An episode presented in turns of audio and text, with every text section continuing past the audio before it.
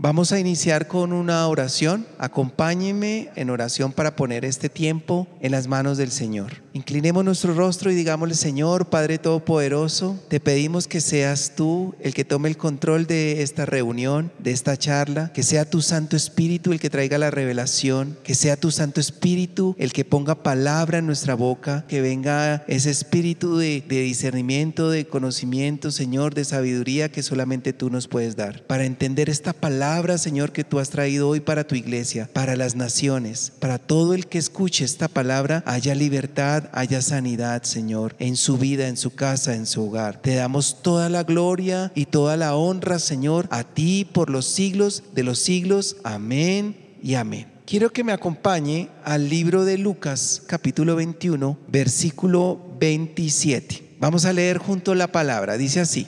Entonces verán al Hijo del Hombre que vendrá en una nube con poder y gran gloria. Iglesia, hoy el Señor nos quiere hablar acerca de un tema que de pronto no se toca en muchas iglesias, que de pronto preferimos evadir, pero hoy el Señor quiere mostrarnos la realidad acerca de su pronta venida. Por eso la prédica de hoy se titula Viene pronto. Quiero comenzar explicando algo y es que la palabra de Dios dice, nos enseña que Jesús viene a rescatar a su pueblo, que Jesús hizo ese compromiso, dio esa promesa que Él vendría a rescatar a su pueblo, a los hijos de Dios que estamos aquí en la tierra y ese rescate va a ser antes de que comience la gran tribulación que habla la Biblia, antes que suceda lo que está escrito en Joel capítulo 2, versículo 30 y 31. Dice así la palabra. Y daré prodigios en el cielo y en la tierra, sangre y fuego y columnas de humo. El sol se convertirá en tinieblas y la luna en sangre antes que venga el día grande y espantoso de Jehová.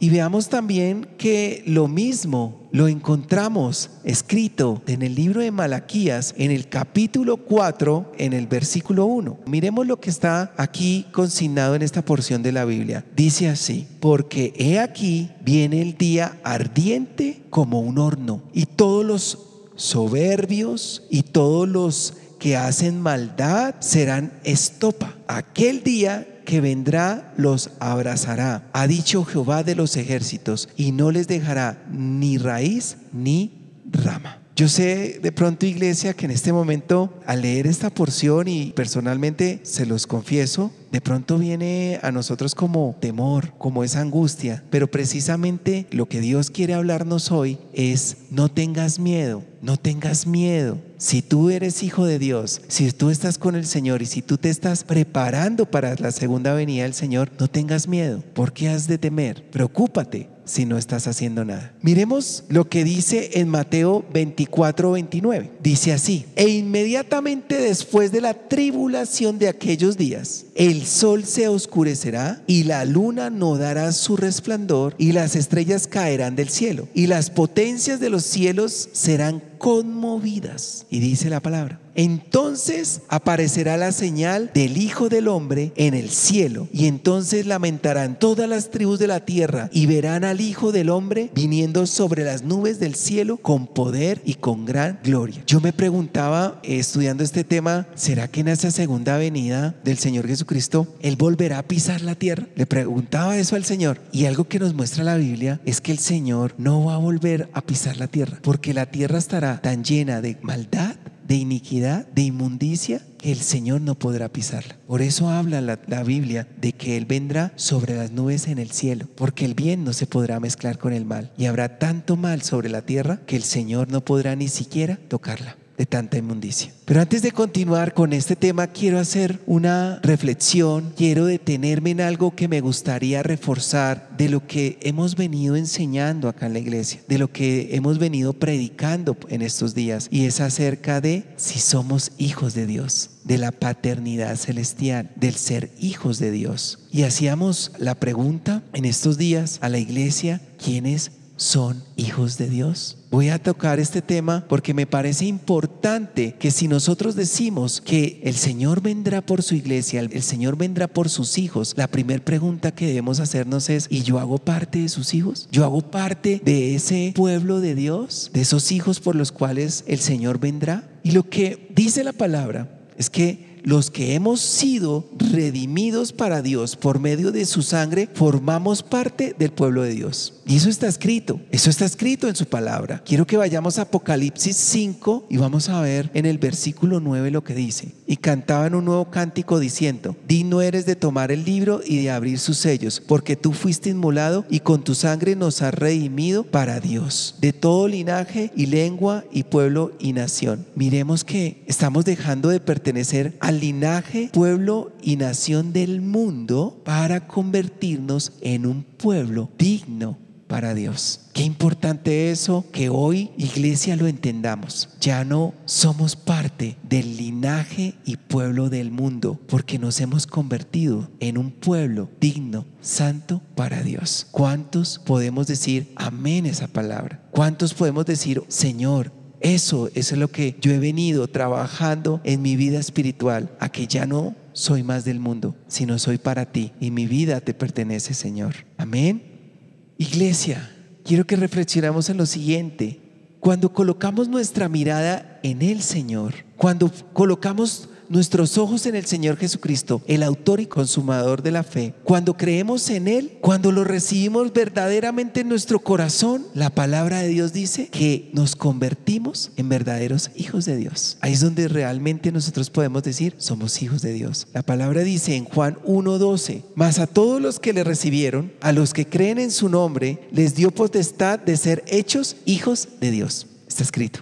Esta palabra también se complementa con lo que escribió el apóstol Pablo en el libro de Romanos. Comparemos un poco esta parte de la Biblia en Romanos 8, 14 al 17. Dice así, porque todos los que son guiados por el Espíritu de Dios, estos son hijos de Dios, pues no habéis recibido el espíritu de esclavitud para estar otra vez en temor, sino que habéis recibido el espíritu de adopción por el cual clamamos, Abba Padre. El Espíritu mismo da testimonio a nuestro espíritu de que somos hijos de Dios y si hijos también, herederos, herederos de Dios y coherederos con Cristo. Amén. ¿Cuántos pueden decir amén a esa palabra? ¿Cuántos pueden sentir que su espíritu está con el Espíritu Santo? Revisemos bien el versículo 14. Aquí Pablo nos dice que todos los que son guiados por el Espíritu de Dios, los tales son hijos de Dios. Así está escrito, así lo dice el Señor. En el versículo 15, mire lo que dice, que todos los creyentes hemos recibido el Espíritu de adopción. Todos hemos sido adoptados. Por lo cual nuestro Espíritu, el mismo Espíritu clama, Abba Padre. Padre mío, Papito Dios, es una exclamación, ese Abba Padre, es ese clamor, ese amor de como hijo. Le dice, Padre mío, Señor Dios mío, Abba Padre. En el versículo 16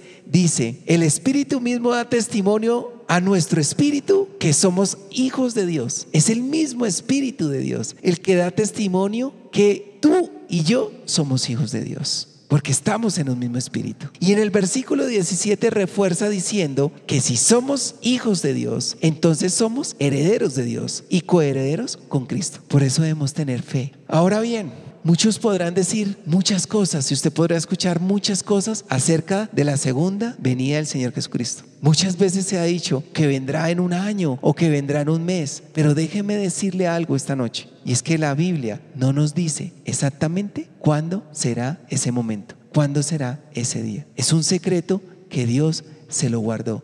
El mismo Señor Jesucristo dice que ni siquiera Él lo sabe, solamente el Padre lo sabe. El Padre que está en los cielos lo sabe.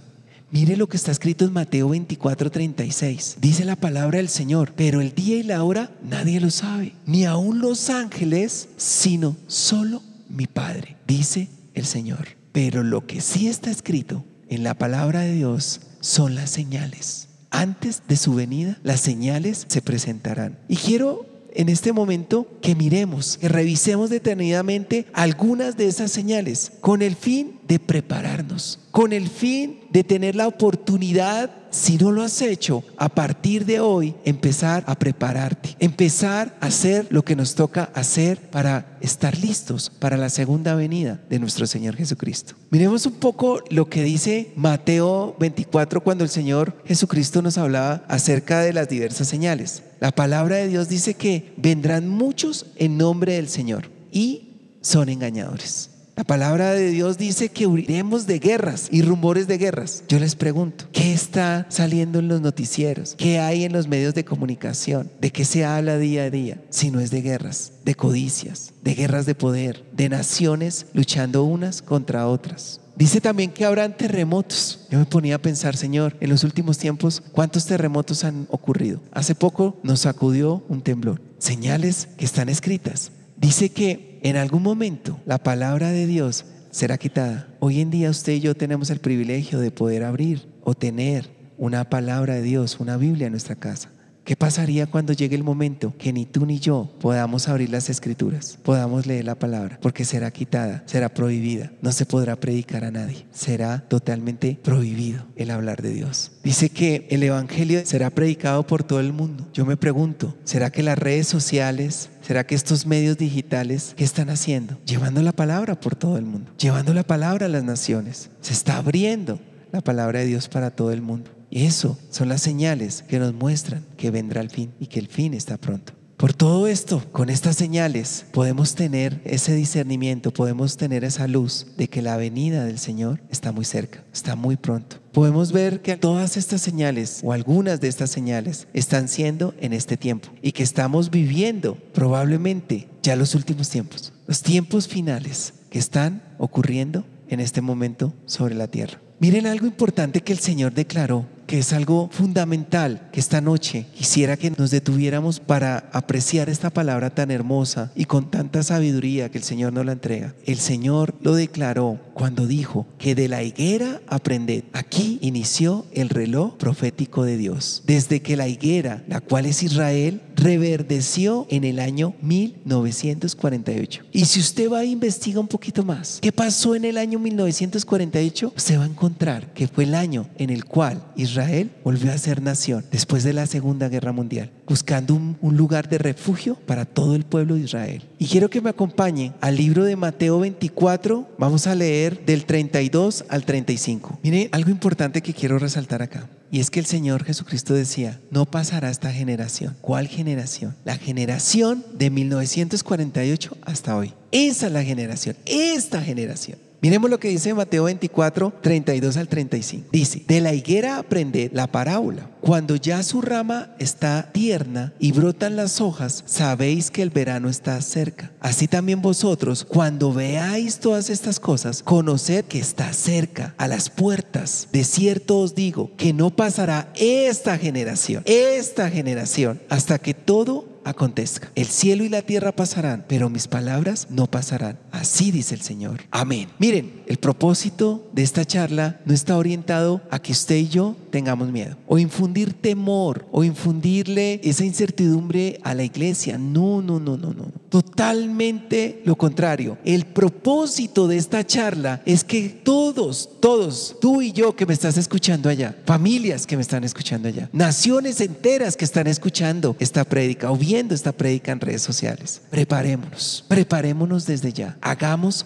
lo que tenemos que hacer para prepararnos para la segunda venida del Señor Jesucristo. Ese es el propósito. Ahora usted se preguntará, bueno, ¿y yo qué hago? Bueno, ¿y cómo hago? Porque a veces uno se angustia. Cuando a uno le dicen, prepárese para tal día, va a pasar tal cosa, uno sabe que se tiene que preparar, uno sabe que toca hacer algo. ¿Cuántas veces usted no se ha preparado? No sé, el día que se fue a casar, se preparó, si es que ya se casó o todavía vive en unión libre o no sé, prepararse para su grado, prepararse para el viaje. Siempre hay un día en el cual uno se tiene que preparar y nos preparamos, pero no pensamos en prepararnos para la venida, la segunda venida de nuestro Señor Jesucristo, acá en la tierra. Entonces el mensaje de hoy, iglesia, es preparémonos. Aquí lo importante es estar preparado en nuestro corazón, en el corazón de nuestra familia y nuestra descendencia, como está escrito en Romanos 13. Por favor, acompáñeme y vamos a leer el versículo 11 y 12. Y esto, conociendo el tiempo, que es ya hora de levantarnos del sueño, porque ahora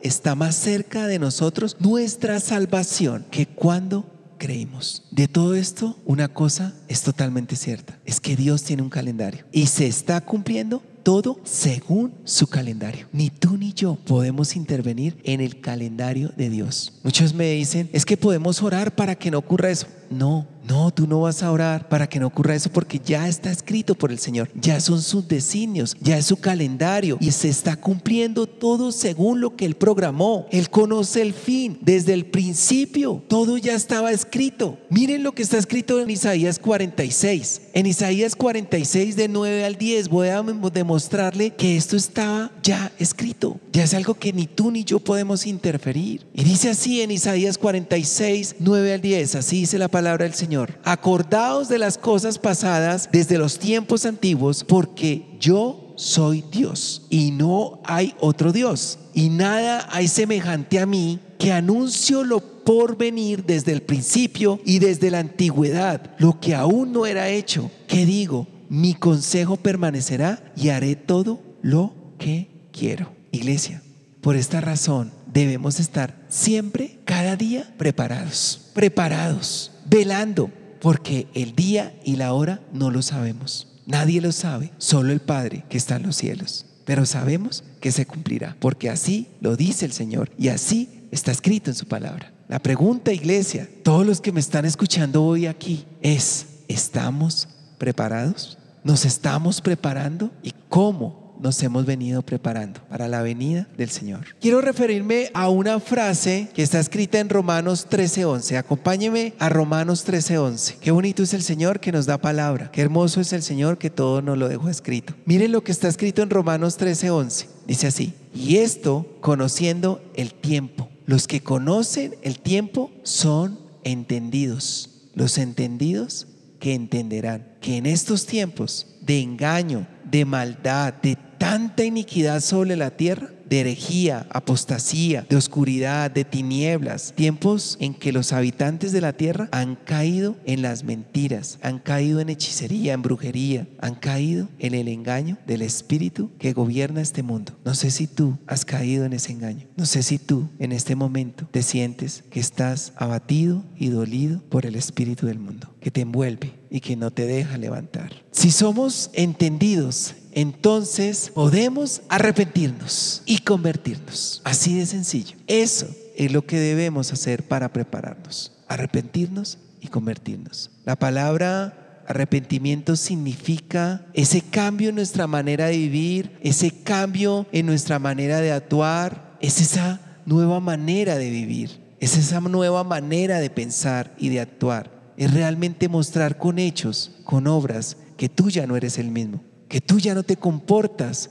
como antes, que tú ya no eres parte del mundo, sino que ahora es Cristo el que vive en tu vida, en tu familia, en tu casa. Es el Espíritu Santo el que se manifiesta en ti y no tus deseos, no tus pasiones, no tus deseos carnales los que te mueven. El verdadero arrepentimiento que habla la Biblia implica darnos cuenta que todas nuestras acciones pasadas fueron pecaminosas, que todo lo que hemos hecho en nuestra vida ha sido movido, impulsado por nuestros deseos, por nuestras pasiones y no por el Espíritu de Dios. Miren, escuchen esto, tenemos que arrepentirnos para poder convertirnos al reino de Dios. Si no hay un verdadero arrepentimiento, no podremos convertirnos al reino de Dios y seguiremos en tinieblas. Así de sencillo. Y para esto necesitamos que el Espíritu de Dios comience a reinar en nuestra vida, para que nos haga entender que es Él el que renueva nuestro entendimiento, es Él el que nos fortalece, es Él el que nos lleva a una nueva manera de vivir. Es el Espíritu de Dios el que se entrona en nuestra vida y nos ayuda a hacer esas cosas que en nuestra carne no podemos hacer, como perdonar, perdonar a ese ser que tanto daño nos ha hecho, que puede ser tu mismo papá, tu misma mamá, un familiar o tu cónyuge. Perdonar a aquel que no merece ese perdón. Solamente el Espíritu de Dios lo puede hacer en ti, lo puede llevar a cabo cuando tú permites que el Espíritu Santo sea el que se entrone en ti y te enderece el camino y te lleve por el camino del perdón, del verdadero arrepentimiento y de la conversión al reino de Dios. Observemos lo que dice en Mateo 24,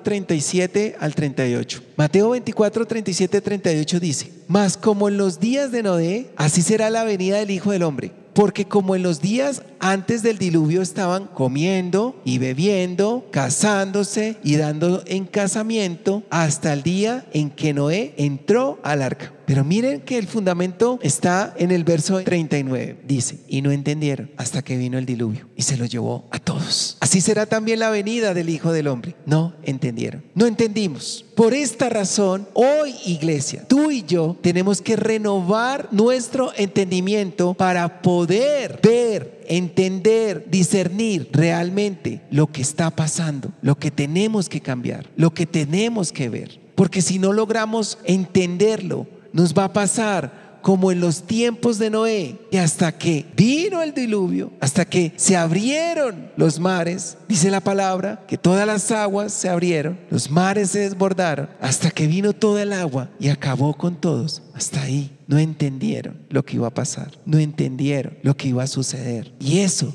es lo que el Señor hoy nos quiere decir. Iglesia, pidámosle al Espíritu Santo, pidámosle al Espíritu de Dios que abra nuestro entendimiento, que nos muestre realmente lo que significa el prepararnos, la importancia de día a día arrepentirnos, de día a día estar en la presencia del Señor para poder disfrutar de su pronta venida y que no sea para nosotros un tormento, que no sea para nosotros una angustia, una preocupación, sino que lo entendamos que para nosotros, sus hijos, los hijos de Dios, es el más grande premio que nos puede dar nuestro Señor, el que Él venga por nosotros, el que Él rescate a su iglesia, el que Él se preocupa por ti y por mí y que por su infinito amor Él vendrá nuevamente a rescatarnos, a ti y a mí, a nuestra descendencia, en que el Señor así lo ha dispuesto para sus hijos. Y así como Él lo dice en su palabra, así se cumplirá. Tú y yo estaremos con el Señor, veremos su rostro, estaremos con Él cara a cara, porque nos estamos preparando para esa venida, porque estamos metidos en su presencia, porque estamos metidos con su palabra, porque estamos cumpliendo sus mandamientos, sus estatutos, como lo dice su palabra, porque hemos venido arrepentidos delante de Él y con un verdadero arrepentimiento convirtiéndonos a Él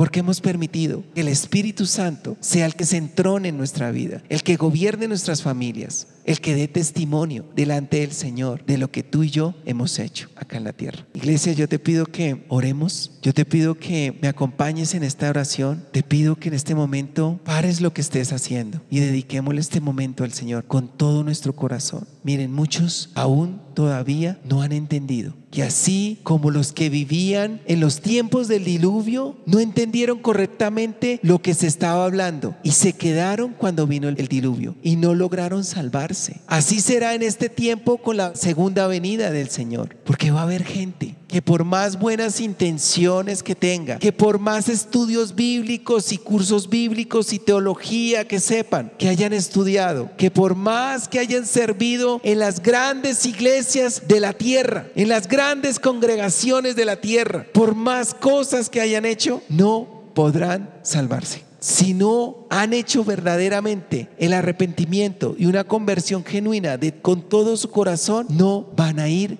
con el Señor no se van a salvar. Por eso, hoy quiero que usted y yo levantemos esta oración ante el Señor. Quiero que nos pongamos en pie y levante su mano conmigo, incline su rostro y digámosle, Señor, Padre Todopoderoso, Tú nos has hablado, nos has advertido que en los próximos años, Señor Padre Santo, en la tierra, Señor Padre Todopoderoso, se llenará de toda maldad, de todo engaño, de toda mentira, Señor. Hoy, Padre Santo, venimos delante de ti buscando, Señor Padre Santo, tu Santo Espíritu, buscando el discernimiento, Señor, la enseñanza. Padre, acuérdate de nosotros hoy, Señor. Danos, Señor Padre Santo, la fortaleza cada día para buscarte, Señor, para estar en tu presencia, Señor, para buscar tu palabra que me limpie, que me lave, Señor, para que mi corazón cada día, Señor, quiera entregarse más y más a ti, para que las cosas del mundo no me absorban la vida, Señor. Hoy clamo a ti, Padre. Hoy te pido, Señor, que tu Santo Espíritu sea el que guía a tu iglesia. Que tu Santo Espíritu sea el que se entrone en cada familia. Revélanos, Señor. Muéstranos, Señor. Fortalécenos, Padre. Te lo pido. Que sea tu Santo Espíritu el que nos llene cada día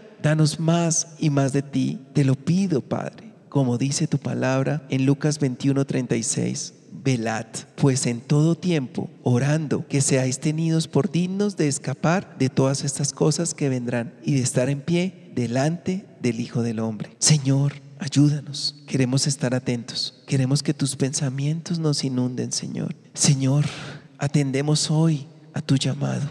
Hoy, Señor, entendemos que somos la última generación. Es esta generación la que tú has escogido, Señor. Señor, sabemos que todo lo que tú has planeado, todo va a pasar, todo va a ocurrir conforme a tu palabra, conforme a lo que tú has planeado, Señor. Iglesia, hoy Pídele al Señor, pídele con todo tu corazón, pídele al Señor que te dé las fuerzas para sostenerte sin importar las circunstancias, que tu corazón clame. Abba, Padre, te necesitamos, Señor que venga el Espíritu de Dios sobre nosotros, que nos llene cada día más y más. Padre, acuérdate de tus hijos, acuérdate de tu iglesia, Señor, acuérdate de nosotros, tus hijos, Señor, que te necesitamos cada día más y más. Corrige mis caminos, Señor, endereza mis pasos, corrige, Señor, las cosas que tienes que corregir en mí. Señor, te pido que nos enseñes que nos dé la fortaleza para prepararnos para tu venida, Señor. Te pido, Padre Santo, que tengas misericordia de tu iglesia hoy, Señor. Hoy clamamos a ti, Padre, para que tu Santo Espíritu nos llene nos inunde, Señor, y nos permita conocerte cada día más y más. Señor, nos rendimos ante ti. Hoy, Señor, queremos humillarnos ante ti, Señor. Queremos entregarnos ante ti. Queremos, Señor, Padre Santo, que escuches nuestra súplica. Escucha, Señor, nuestro clamor desde lo más profundo de nuestro corazón, que clama por ti, Señor, diciéndote, Abba, Padre, te necesitamos, Señor. Ven, entrónate en este lugar, Padre Santo. Ven, toma el control de las vidas de familias, Señor. Ven, hazlo, Señor. Hazlo ahora, Padre. Tus hijos claman por ti. Esta es tu iglesia, Señor. Cuán hermoso eres tú, Señor. Gracias por tu palabra, Señor. Gracias por dejarnos esos prodigios, esas señales que son para nosotros, Señor. Esas señales que avivan nuestra fe, que refuerzan nuestras fe y nuestras ganas de seguir luchando acá en la tierra para prepararnos para tu venida, Señor. Gracias, Padre Santo, por tu infinito amor.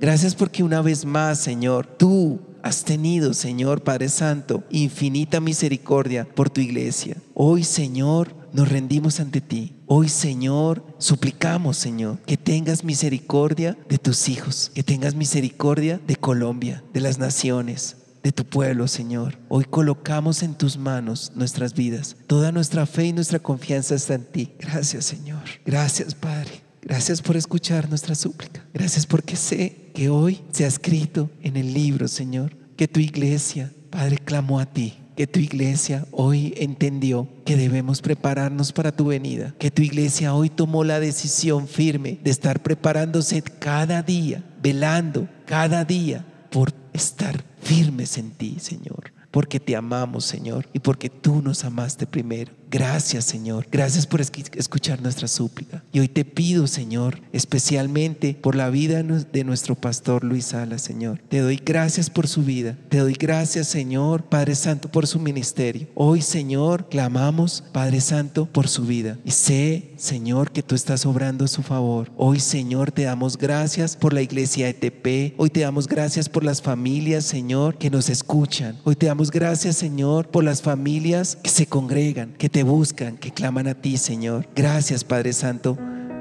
por todo lo que nos has dado y todo lo que nos darás. Gracias, Padre. Gracias. Gracias, Señor. Y toda tu iglesia unida dice, amén y amén.